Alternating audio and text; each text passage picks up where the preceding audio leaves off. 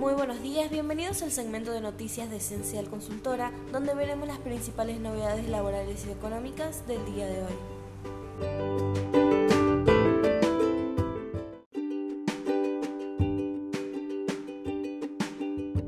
El Consejo Fiscal 2022. El gobierno habilita a las provincias a sumar y subir impuestos.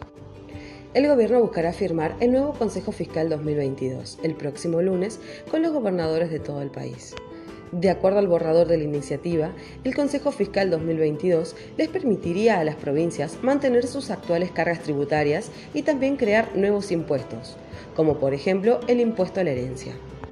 El tema del nuevo Consejo Fiscal fue hablado el martes en el almuerzo que Alberto Fernández compartió con 13 gobernantes oficiales en la Quinta de Olivos y donde se analizó la agenda de ejecución de obras de cada distrito, ahora en duda tras la caída de la aprobación de la Ley Presupuesto 2021. El nuevo Consejo es la renovación del acuerdo que rubricaron en 2017 durante la gestión de Mauricio Macri y en el que Frente de Todos modificó en torno a los impuestos y alicuotas provinciales.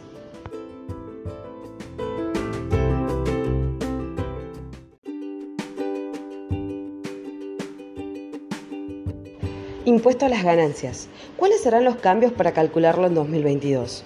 La Comisión de Presupuesto del Senado emitió este miércoles un dictamen favorable al proyecto de ley que modifica el impuesto a los bienes personales, aprobado por la Cámara de Diputados.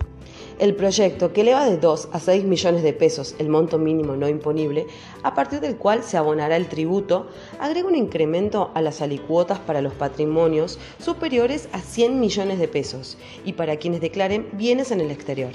A su vez, durante el debate en la Cámara de Diputados, la banca oficialista incorporó una cláusula para otorgarle al Poder Ejecutivo la facultad de incrementar el monto del salario más bajo alcanzado por ganancias, y a su vez el de la remuneración más alta alcanzada, que regirá a partir de 2022. Ganancias. ¿Cuáles serán los cambios para calcularlo en 2022? Las variables del tributo tienen una actualización anual y automática según fue definido en 2018 en el mínimo no imponible por la modalidad vigente. Los montos de la tabla determinan qué alicuota aplicar en cada caso. También prevé las deducciones en los casos de los hijos, cónyuges, entre otros. Estas deducciones deberán incrementarse un 50% según el RIPTE. El valor del salario más bajo alcanzado por ganancias hoy de 175 mil pesos, debería ser llevado a 263.593 pesos según este mismo indicador. En tanto que el valor tope para tener deducciones especiales debería ser de 203 mil pesos a 305 mil pesos. La cláusula votada en diputados sostiene que el Poder Ejecutivo tiene la facultad en 2022 de subir el sueldo más bajo alcanzado por ganancias.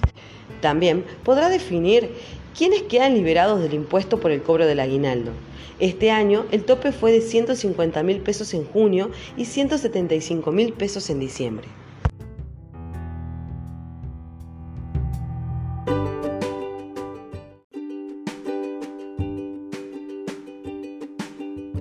Rige la condonación de deudas de AFIT. La Administración Federal de Ingresos Públicos habilitó la condonación de deudas previstas en la Ley de Alivio Fiscal. Las y los contribuyentes podrán solicitar este beneficio para regularizar obligaciones tributarias, aduaneras y de seguridad social vencidas al 31 de agosto. El perdón fiscal incluye los intereses resarcitorios, punitorios, multas y sanciones.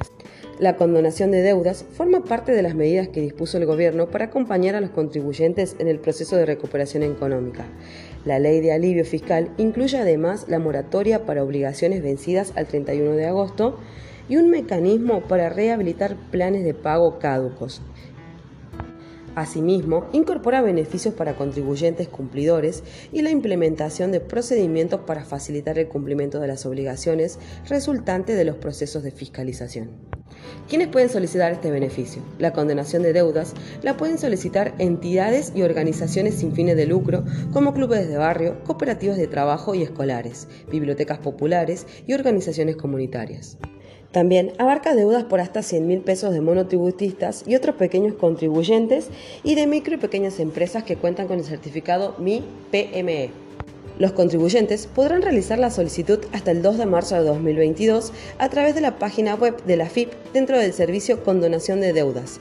Título 1, Ley 27.653, con clave fiscal nivel 3 de seguridad.